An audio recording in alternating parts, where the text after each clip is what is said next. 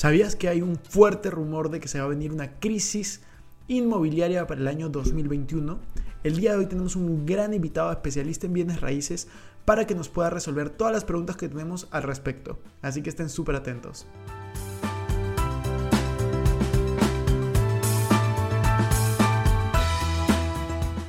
Hola amigos, ¿cómo están? Bienvenidos a un nuevo episodio de Invertir Joven. Mi nombre es Cristian Arens y les doy la bienvenida. Este podcast tiene como objetivo principal darte las mejores herramientas y los mejores tips para que aprendas a manejar tu dinero. Aquí creemos en la importancia de la educación financiera como medio para alcanzar tus metas y tus sueños. Recuerda que en este programa siempre hablamos de inversiones, finanzas personales y de emprendimiento. La frase de este podcast es el dinero es un excelente esclavo pero un pésimo amo. Aquí van a aprender a hacer que el dinero trabaje para ti, para que tú puedas tener más tiempo y energía en hacer las cosas que realmente te gustan y te apasionan. El día de hoy estoy muy feliz y muy emocionado porque tenemos un invitado muy muy especial. Tenemos a Irán Jorge Gil, experto en inmuebles, y vamos a hablar de la crisis inmobiliaria del 2021, lo que se viene, lo que tenemos que hacer para evitarla y muchos detalles más. Hola Jorge, bienvenido al canal. Estamos muy felices de tenerte como invitado nuevamente. El día de hoy tenemos un tema candente para hablar y quién mejor que tú, un experto en bienes raíces, para saber esto, es crisis inmobiliaria. ¿Habrá crisis? ¿No habrá crisis? Ahora vamos a averiguarlo. ¿Cómo estás, Jorge? Hola, Cristian. Aquí nuevamente en tu canal. Ya me has invitado un par de veces, me parece. No, no, estoy, no me acuerdo muy bien. Pero estamos para dar nuestra opinión este, sobre lo que consideramos que va a pasar en los bienes raíces en los dos o tres años que se vienen, ¿no? Eso es lo lo que me has invitado para dar una opinión a tu comunidad y más o menos los que se sientan identificados o conozcan algún familiar les cuente lo que puede suceder, sobre todo en un análisis a Latinoamérica. En realidad, esta situación eh, ha, tocado a todo el mundo, pero cada país, de alguna manera, por idiosincrasia, por la política de Estado, por la situación económica, se mueve de una y otra manera. Entonces yo me voy a enfocar en la realidad latinoamericana, que considero que la conozco ya que aquí ha sido mi laboratorio de trabajo. Me parece excelente, sí, porque mucho se ha hablado en videos de otros creadores de contenido acerca de crisis inmobiliaria en Estados Unidos, por ejemplo, por una serie de medidas políticas que han tomado, que se viene el próximo año una crisis, pero muchas personas han visto esos videos y han dicho, ok, eso pasa en Estados Unidos, pero ¿qué va a pasar en, Latinoamérica, no? Que es donde está la mayoría de nuestras audiencias. Entonces, Jorge, vamos con la pregunta así de frente. ¿Tú crees que va a haber una crisis inmobiliaria en el 2021 en Latinoamérica? ¿Cuál es tu punto de vista? Sí, o sea, digo sí y voy a desarrollar ese sí en detalle. En detalle para poder entender ese círculo. Así que un poco eh, voy a hacer la parte académica de poder explicar ese círculo y a su vez voy a comparar un poco con lo que pasó la crisis inmobiliaria en el año 2008-2009 que sucedió en el mundo y que muchos, los que vivimos esa época, podemos recordarla. Y vamos a hacer las diferencias. En el año 2008-2009 había, mejor dicho, muy atrás, 2004, 2005, 2006, había abundancia de dinero en las grandes, grandes, grandes empresas, en los grandes grupos financieros al haber tanto dinero y tanta liquidez, comenzaron a los bancos a dar créditos, créditos hipotecarios para que compren su casa, para que se presten dinero, para que compren local comercial, etc.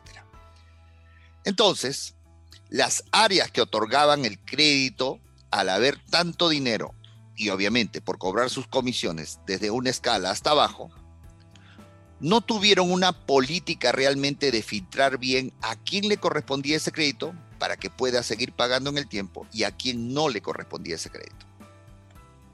Entonces, desconozco si lo sabían los directivos de la plana mayor, desconocemos, eh, comenzaron a otorgar créditos a cualquiera, a latino que estaba 3, 5 años, 7 años, y otorgaban crédito a la gente que de repente recién estaba trabajando tres meses, le otorgaban créditos hipotecarios para que compren su departamento, para que metan en el negocio, para lo que fuera. O sea, en papeles, en papeles tenía 5 mil créditos que había otorgado a las personas y por tanto esto representaba una cantidad de dinero, miles y miles de millones de dólares.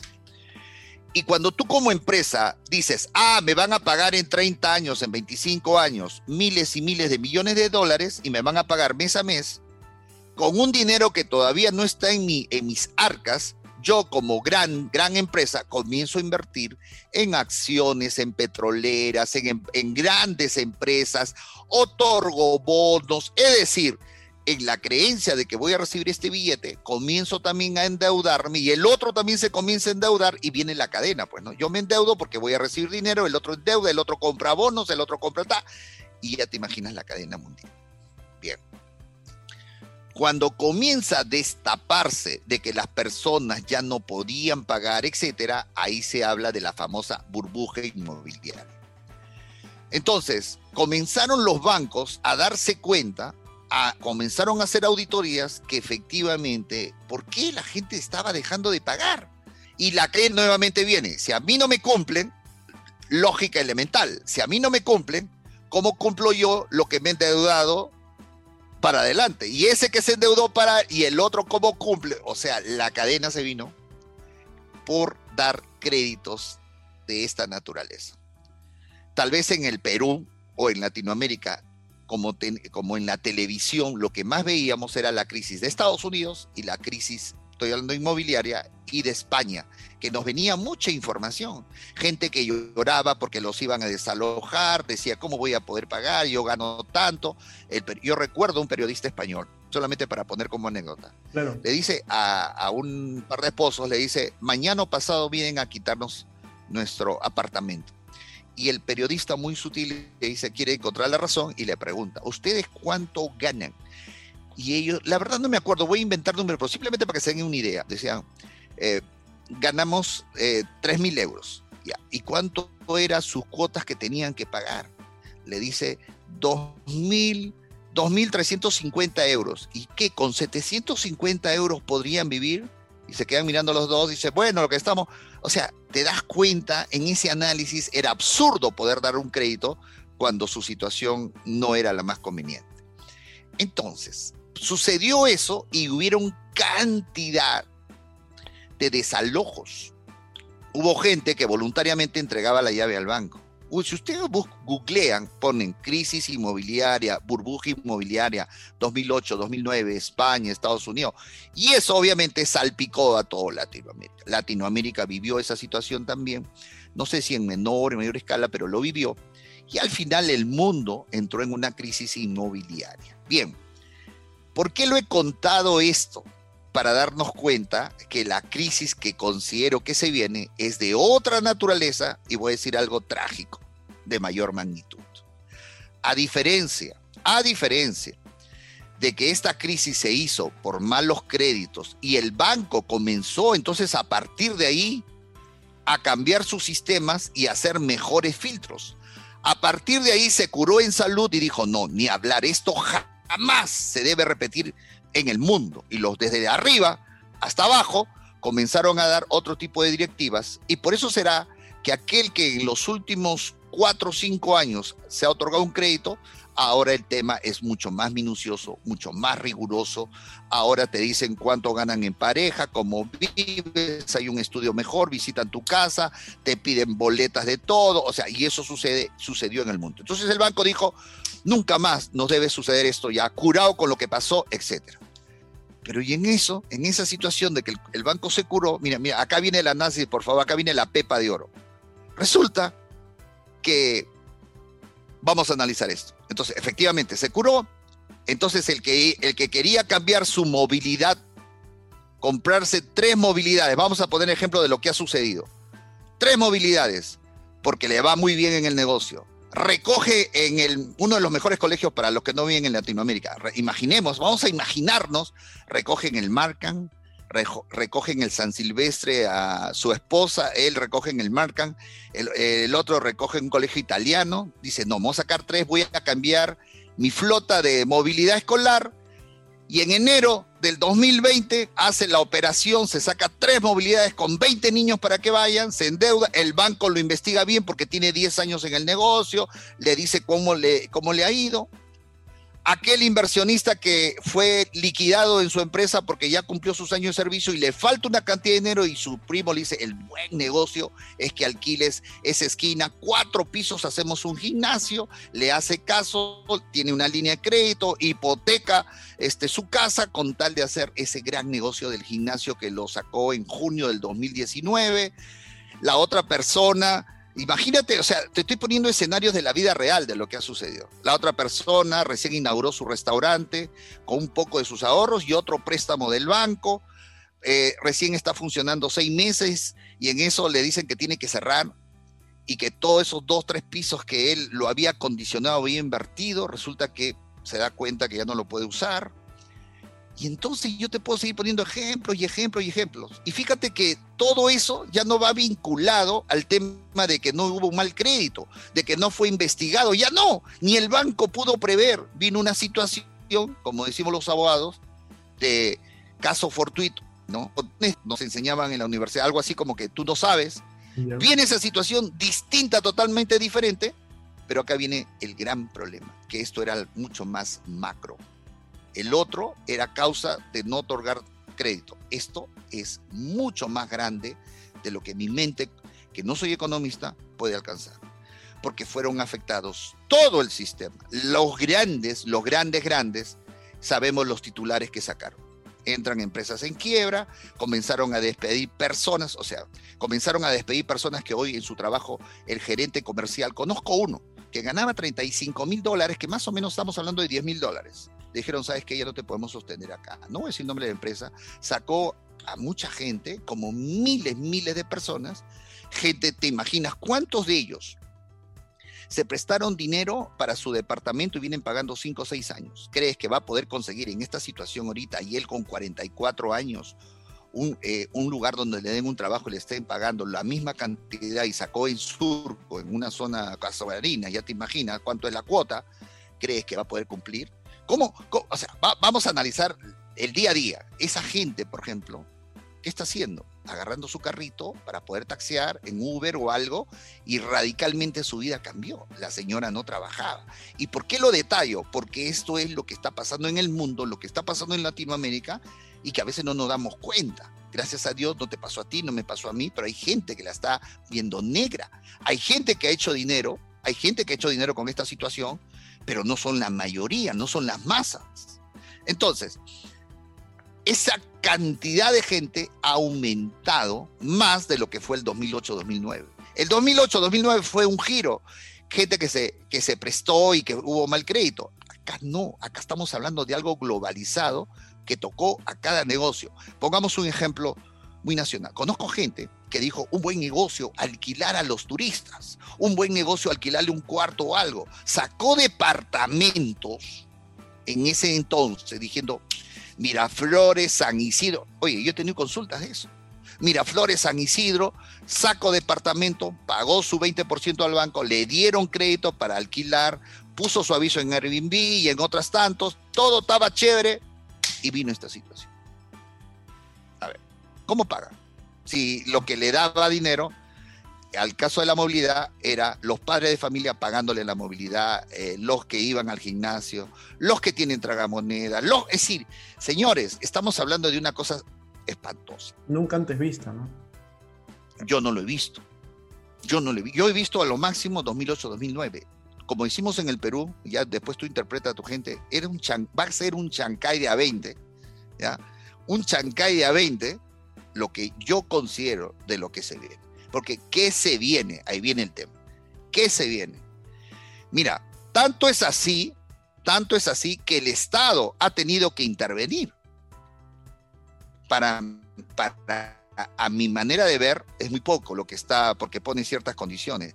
En Panamá, tengo entendido, o en Bolivia también, el Estado ha tenido que intervenir. Es decir, en, un tema privado, donde se celebran contratos privados, el Estado se da cuenta de que tiene que hacer algo porque ha, sucedido un hecho, caso fortuito y fuerza mayor, y tiene que intervenir a través de ciertas normas. En Panamá, por ejemplo, me cuentan, es Panamá o Bolivia, me estoy confundiendo tal vez, un panameño me va a corregir.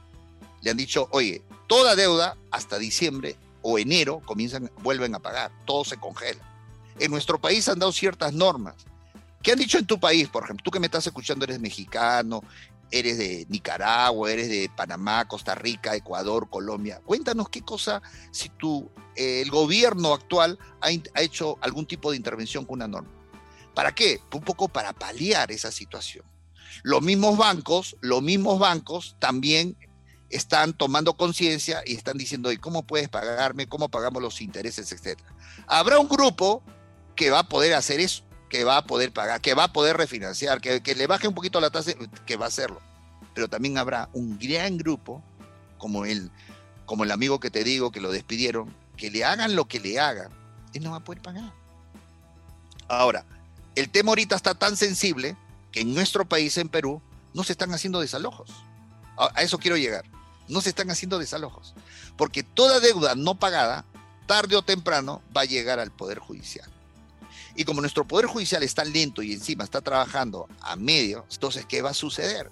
Va a haber una acumulación. Ahorita no, porque la, la cosa es tan sensible. Yo diría que el 2021, pero de mitad para arriba, y de, tal vez 2022, recién los bancos van a comenzar a tomar decisión de presentar las demandas, miles de demandas de gente que tiró la toalla. Dice, no, yo no puedo pagar, yo no puedo pagar. Eso, sí. eso, disculpa que te interrumpa, eso es justo lo que yo quería llegar porque yo creo que esta crisis, a diferencia del 2008-2009, va a ser un poco más profunda por el tema de que se están acumulando muchos casos. O sea, eventualmente cuando pase la pandemia, eh, yo creo que el, tanto los bancos, los poderes judiciales van a tener que actuar en masa, porque lo que no pasó en el 2008-2009 es que, bueno, no podías pagar y te desalojaban y iban avanzando. Ahora es como todo se ha acumulado y va a ser en un mismo momento, en, un, en unos meses, semanas, que, que, que, de la nada quieran desalojar a todas las personas. Entonces yo, es fuerte. Yo creo que no va a suceder eso, el desalojo. Algo va a tener que hacer el gobierno. O sea, cuando hablamos de desalojo, estamos hablando primero de un procedimiento, y los procedimientos demoran. En nuestros países latinos demoran. Demoran mucho. Y mira, siempre dice, el médico te hace cierto análisis para ver en qué puedes terminar. Por eso te dice examen de orina, examen de sangre, cuando tiene acá los exámenes te dice, ah, tú tienes esto o te va a dar tal cosa. Bien.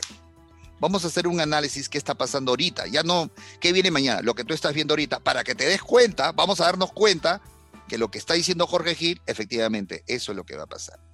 Los sismólogos dicen, hay ciertas características que te podrían no necesariamente predecir que puede haber un terremoto, un maremoto. Entonces ellos hacen ciertos estudios. Vamos a hacer un estudio de lo que yo considero bienes raíces de lo que va a pasar.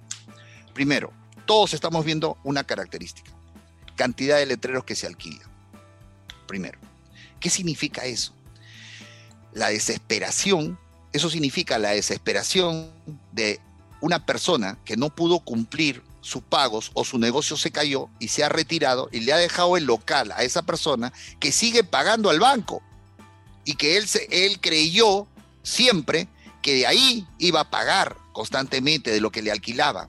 ¿Cuántos meses habrán personas que no van a poder alquilar? Pero además de eso, al haber ley de la oferta y la demanda, al haber tanta oferta, al haber tanta oferta, los precios van a bajar. Es decir, si yo creía que mi local comercial o el departamento o la habitación que estoy alquilando me iban a pagar vamos a poner un monto, 600 dólares, y con eso iba a cubrir mi cuota, pues hoy te van a pagar 400 o 350 y vas a tener que poner de tu bolsillo o de otro lugar. Y si no te alcanza, piensa. Y encima los meses que no estás pudiendo pagar, o sea, esa es una señal de que algo no está bien en la economía. Esa es una señal de una desesperación de la gente que no puede pagar. Número uno. Número dos, cuántos restaurantes, ya sean propios o, o alquilados, que tenían dos, tres, cuatro pisos, ya no se están usando. Y solamente están usando la parte cocina y delivery por el distanciamiento. Entonces, quiero que se den cuenta que la economía se está desplomando. Los cines, los cines, hasta ahora en el Perú y creo que en Latinoamérica casi toda, todavía están prohibidos. Los locales comerciales, o sea, lo que te quiero decir, que detrás de todo eso hay miles de gente que no está trabajando y no está produciendo. De esos miles de gente, ¿cuántos están debiendo tarjetas de crédito, créditos personales, deudas hipotecarias, etcétera, etcétera? En la creencia de que ibas a seguir trabajando y produciendo. Entonces, no estoy siendo alarmista, estoy viendo lo que mis ojos ven es que simplemente va a haber una desesperación todavía por el no pago. Yo saqué un video, sí, polémico, polémico, lo he sacado en YouTube, donde digo, no pagues tu deuda ahora, ahora. No estoy diciendo que, ah, señores, vamos a hacer una política del cabeceo del no pago. No, no digo eso. Yo digo, oye, no fue mi culpa. Y si no fue mi culpa, tampoco, porque, Cristian, tampoco dentro de la balanza de la justicia, tampoco vale que no siendo mi culpa yo tenga que hacer sacrificios, lo que sea. Hay gente que entra en desesperación y se hacen préstamos de gente usurera. Eso es una locura, eso es falta de educación. Digo, pagar con tarjeta de, cumplir con el banco, porque al banco lo vemos, oh, ahorita viene y me saca, o sea, cuando no, dice yo toda mi vida he cumplido, y hasta a los chicos lo dejan sin comer, literal, lo dejan sin comer, se restringe, o sea, viven una economía de guerra, eso tampoco es justo, y eso es lo que yo he venido diciendo, o sea, señor, tú que sacaste tu vehículo de movilidad escolar, y tres meses y ahí resulta que no hay colegio, ¿cómo puedes pagar si no estás haciendo nada? O sea, hay una situación complicada y eso lo están viviendo las financieras, lo están viendo todo, todas las empresas, todo, bueno, por lo menos las grandes mayorías en el mundo y en Latinoamérica, para aterrizar en Latinoamérica, no solo esto es una situación de Perú, eso es una situación de Colombia, ya Argentina, ojo, Argentina es el segundo Venezuela, con los argentinos que me están escuchando. Ahorita tienen, solamente para que se den cuenta, imaginemos nosotros los peruanos el sol. En agosto en agosto. O sea, ni siquiera estamos hablando de la pandemia. O sea, la pandemia ha sido ya lo peor que le ha podido pasar a Argentina. En agosto del año pasado, del 2019, una persona de aquí se fue de vacaciones y se fue a Argentina. Vino, vino, este, vino con una noticia diciendo, wow, fui con una bolsa y realmente me, me salió baratísimo. ¿Cuánto estaba el peso? Mira, agosto del 2019 estaba, nos contaba, estaba 64, un peso, no, perdón, 64 pesos un dólar. Esta semana, o sea, esta semana, ahorita está 195 pesos un dólar. Un dólar. O sea, más del 100%. Su inflación es fatal. Señores, toda Latinoamérica, los argentinos van a comenzar a emigrar, los profesionales van a hacerlo como lo hacen todos los países cuando su economía está fregada. A eso agrégale la pandemia. Ya, o sea, ya es una cosa desastrosa. Es, una, es fuertísimo. Y ahorita tú puedes googlear o puedes entrar a ver YouTube, puedes poner ahí crisis ahorita en Argentina, emigración de Argentina. Se dice que van a salir un millón, dicen por ahí, un millón de argentinos. Eh, eh, yo me gusta la economía, entonces siempre estoy sapeando en cada país. Este, los mejores economistas de Argentina dicen que jamás en su vida, en su historia, han pasado esta situación. Ni el corralito, ni el corralito del 2001 y 2002. o sea, de hecho, yo también estoy diciendo lo que pasa en Argentina y es, es algo lamentable, ¿no? Porque eh, antes era una economía bastante sólida hace 20, 30 años y pues ahora está desastroso. Pero, pero justo Jorge, a eso que, quería llegar a eso. Ahora que estábamos hablando de la crisis de inmuebles en toda Latinoamérica, yo siempre, yo siempre digo, ¿no? Las crisis a veces son oportunidades. Entonces, ¿qué mejor que tú para contarnos qué oportunidades podríamos observar o podríamos ver durante esta crisis? Imagínate que has puesto los casos críticos, yo creo que han pasado muchas familias, pero también hay otras familias que, por ejemplo, tenían tiendas, tenían negocios que se han visto beneficiados, eh, algún modelo de negocio en línea. Entonces, ¿qué oportunidades podrían haber? Hay personas que nos escuchan que tienen negocios en línea, que han visto un incremento en sus ingresos. ¿Qué podrían hacer si quieren invertir en inmuebles? Hay familias o hay personas que han descubierto en esta crisis cosas que jamás lo hubiesen descubierto y han hecho plata. Este, hay empresas que se han formado, se han reinventado y les ha ido bien, o sea, en, todo sentido, pero estamos hablando de esa minoría, de esa minoría, eh, no es las grandes masas. Eh, a ver, vamos a ver la otra cara de la moneda. Las personas, y esto lo digo, tal vez la palabra que yo más digo, la, tal vez la palabra que más pronuncio, y, tal vez sea la frase que más me identifique, es decir, el conocimiento. Las personas que tienen conocimiento, saben las reglas de juego, tienen un aprendizaje en lo que yo sé, bienes raíces, en lo que sabe Cristian, bolsa de valores, son la gente que sabe aprovechar crisis. El único que sabe aprovechar crisis el que, es el que sabe sobre una materia y esa materia lo aplica respecto a esa situación concreta que está pasando. Ese es el que sabe aprovechar. Ejemplo, conversaba hace dos semanas, me dice, mira, conversaba con dos personas, dos semanas con una persona que su tío se dedica a un giro y me dice, oye, mi tío le está yendo bien. Digo, ¿qué se dedica tu tío? Bueno, tengo mi tío, escuchen, ¿ah? De provincia, así vamos a empezar los chiquitos y vamos a pasar los inmuebles. Tengo mi tío de provincia, él es ropavejero.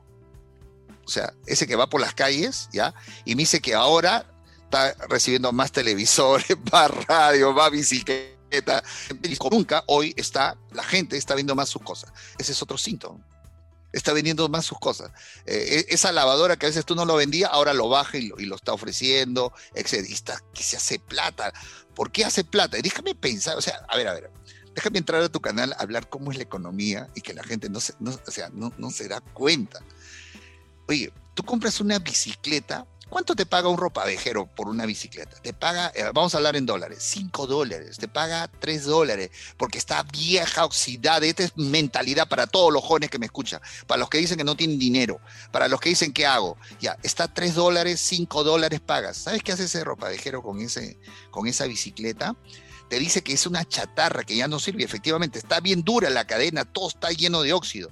Pero ese señor agarra esa bicicleta, lo mete en óxido, en, ¿cómo se llama? En ácidos, y después lo manda a alguien que le pinta. Ese que le pinta, pues le cobra barato. Después que le pinta, le mete cadenas chinas nuevas, llantas chinas nuevas y saca el costo de esa bicicleta pintadita y con sticker y todo bonito de segunda.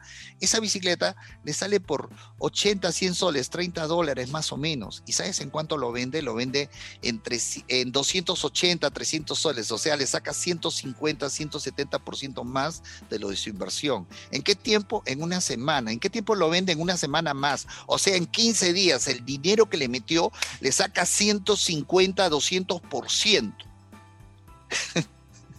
Ese es hacer negocio. Cuando compra una lavadora que no funciona el motor, agarra, lo lleva a Parur, una zona que todos conocemos, ahí lo vuelven a pintar, agarran el motorcito, le rebobinan todo nuevamente, lo pintan de negro y lo venden a la gente de segunda. Hay gente que tiene que comprar cosas de segunda, lo venden en 500 soles, 400 soles. Y él lo compró en 40 soles, 30 soles, o sea, estamos hablando 10 dólares y lo vendió en 110 dólares, 120 dólares. ¿Cuánto ganó?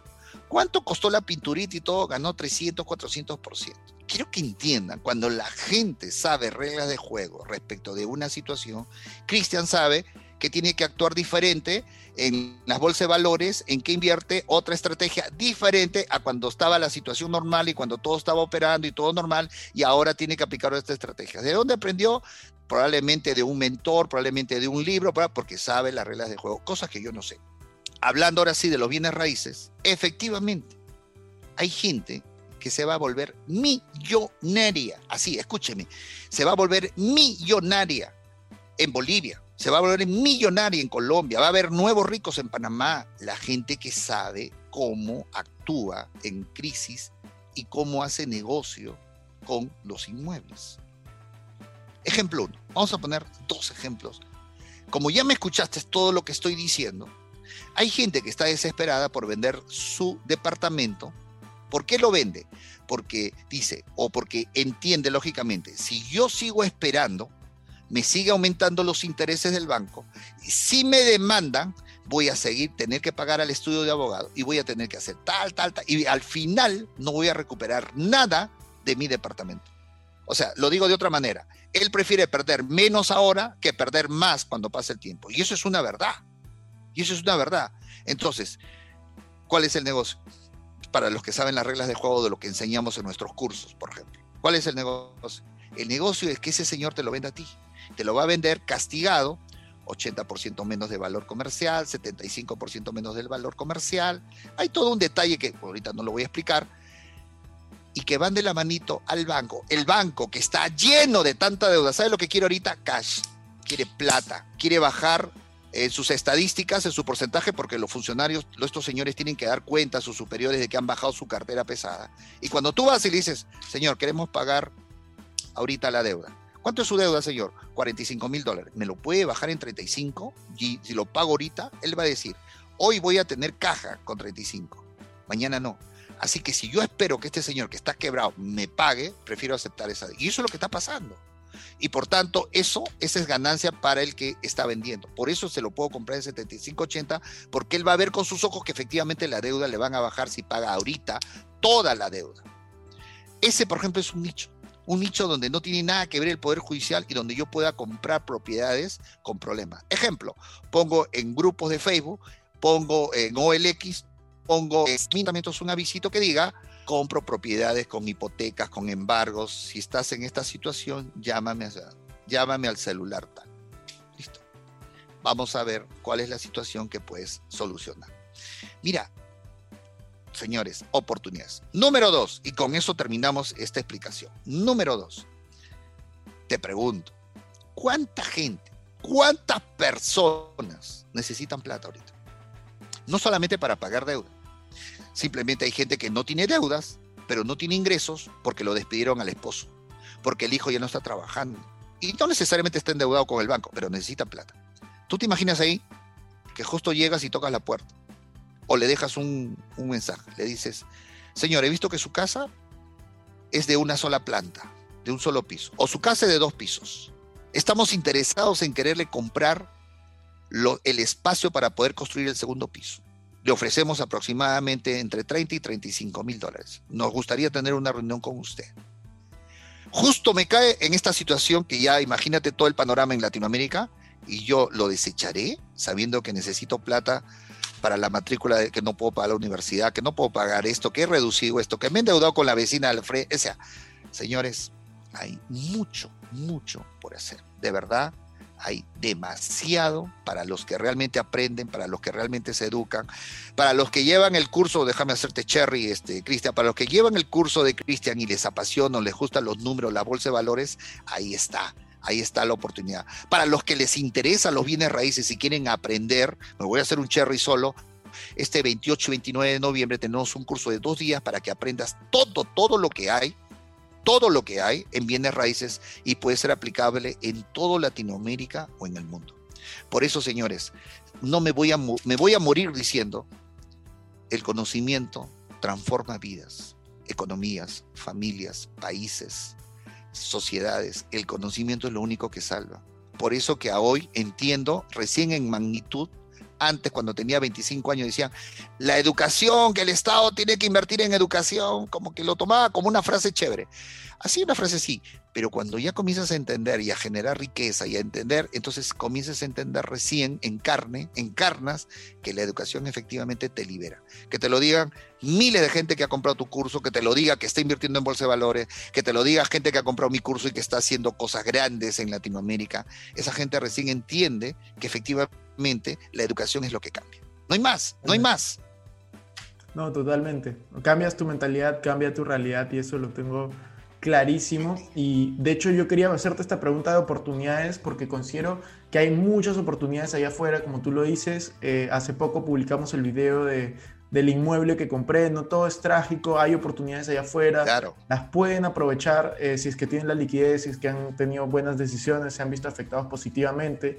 Y no quiero terminar este, este video sin antes hacerte, te voy a hacer una pregunta que te hice la última vez y que le gustó a muchas personas, eh, que justamente fue la pregunta final. Eh, hicimos, tú le diste un gran consejo a la juventud en el último video y le, gustó y le impactó a muchas personas. Entonces, hoy te voy a hacer una pregunta parecida, pero al mismo tiempo un poco diferente. ¿Qué consejo le darías al Jorge Gil de 20, de 25 años? ¿Qué, le, ¿Qué te dirías a ti mismo? Jorge Gil, a los 20 años, un poco para contextualizar, estaba enamorado, estaba con los amigos en la esquina conversando horas y horas, jugándose un partido de fútbol en, el, en mi, barrio, los que conocen Perú, es San Martín de Porres, en las pistas.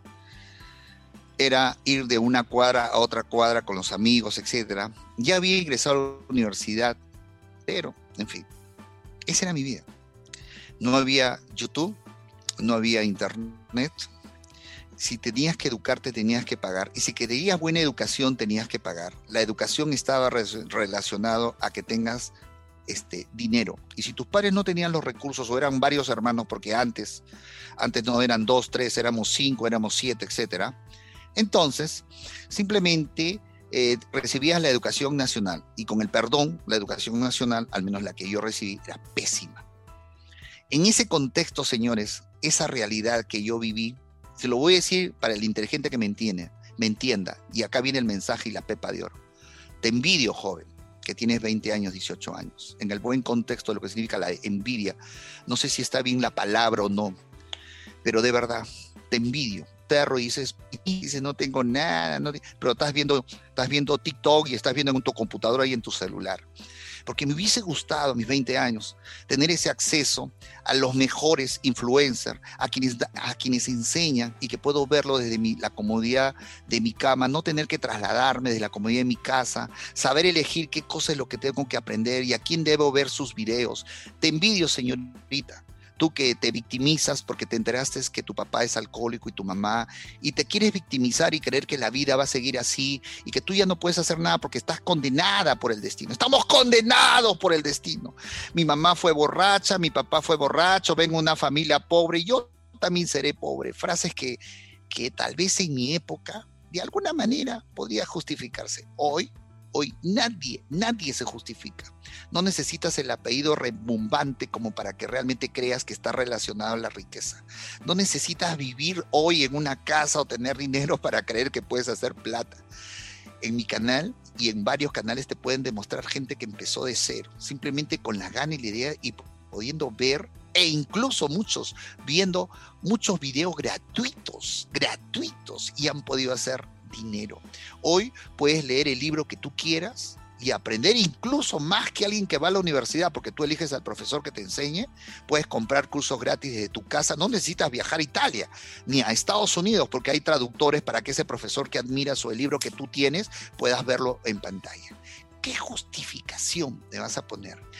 Un brasilero, un brasilero que ha sido nos entrevistado ahorita, no me acuerdo por qué, entre, por, qué, por qué revista, comenzó a utilizar su cámara y cada vez que un operario arreglaba una lavadora, cada vez que hacía un cordoncito o una rebobinación o algo, él hablaba con su cámara, una cámara que empezó, y comenzaba a decir, acá se está rebobinando, se está haciendo, hay que hacerle 20 vueltas, acá el cordón rojo significa tal cosa, etc. Y comenzó a hacer videos y lo comenzó a subir en Hotmart una plataforma de vender cursos y fue en Brasil el que más cursos vendió porque él lo promocionaba como prende una carrera rápida en dos meses y genera plata. Señores, ¿qué pretexto puedes ponerle a la vida? Sabes, desde que nos parieron nuestros padres, creo que cumplieron su función. Sus problemas de ellos no tienen por qué afectarnos. Tenemos vida propia y podemos tener una mente para poder decidir qué hacer. Y por tanto está en ti decidir qué quieres hacer con tu vida. Porque si quieres ser vago y no quieres victimizarte, es tu derecho, es tu libre albedrío de elegir eso. Pero no le eches la culpa al destino ni a Dios, ni te justifiques que el diablo esté en tu vida y que estás poseído para no hacer nada. O sea, justificaciones idiotas que ya no debe estar en tu mente. Eres tú el que decides, eres tú el león, eres tú el tigre, eres tú el que haces cosas por tu vida. Amén. Lo dejamos ahí. Excelente, Jorge. Hay que hablarles así a los jóvenes a veces, hay que zamaquearlos, hay que cachetearlos, porque hay gente, aunque a veces nosotros, te voy a decir, nosotros nos desesperamos porque tal vez no tenemos esa conducta, pero hay personas que de verdad les encanta victimizarse. Les encanta victimizarse. Cada vez que tú hablas con esas personas, jóvenes, adultos, mayores, están victimizados. ¿Cómo vas? Me duele esto, ahí, hasta con una voz de queja, o sea, hasta hay una cuestión así, ah, sí, ah". de verdad, hermano. Hay, hay, gente que necesita ser cacheteado, necesita ser sacudido, empujarlo a la piscina, aunque no sepa nadar, para que se desespere y se da cuenta que la desesperación te permite salir a flote. Este es un mensaje obviamente metafórico, pero de verdad necesitamos eso. Necesitamos que la juventud despierte que hay mucho por hacer en diferentes áreas, no necesariamente en bolsa de valores, no necesariamente bien risa. Hay gente que hace plata de 20 mil maneras y las hace bien, ilegal, y pagan sus impuestos. Bien, Cristian, lo dejamos ahí, nos despedimos. ¿Cómo es? Sí, Jorge, muchas gracias por tu tiempo hasta aquí y seguramente nos vamos a ver en una siguiente oportunidad. Vamos a dejar tus redes sociales en la descripción para que puedan seguirte y un gusto como siempre tenerte aquí y hablar de inversiones, bienes raíces y un gran mensaje ahí a la juventud. Así que gracias Jorge, nos vemos.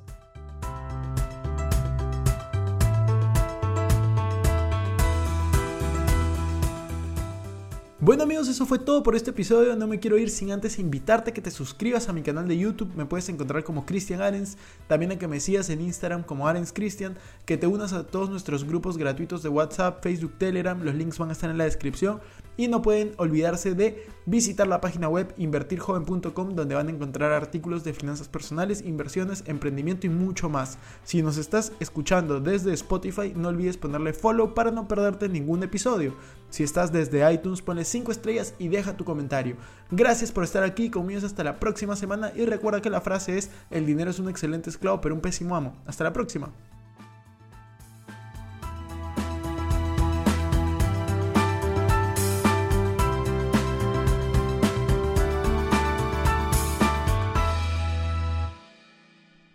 Este es un podcast producido por Explora.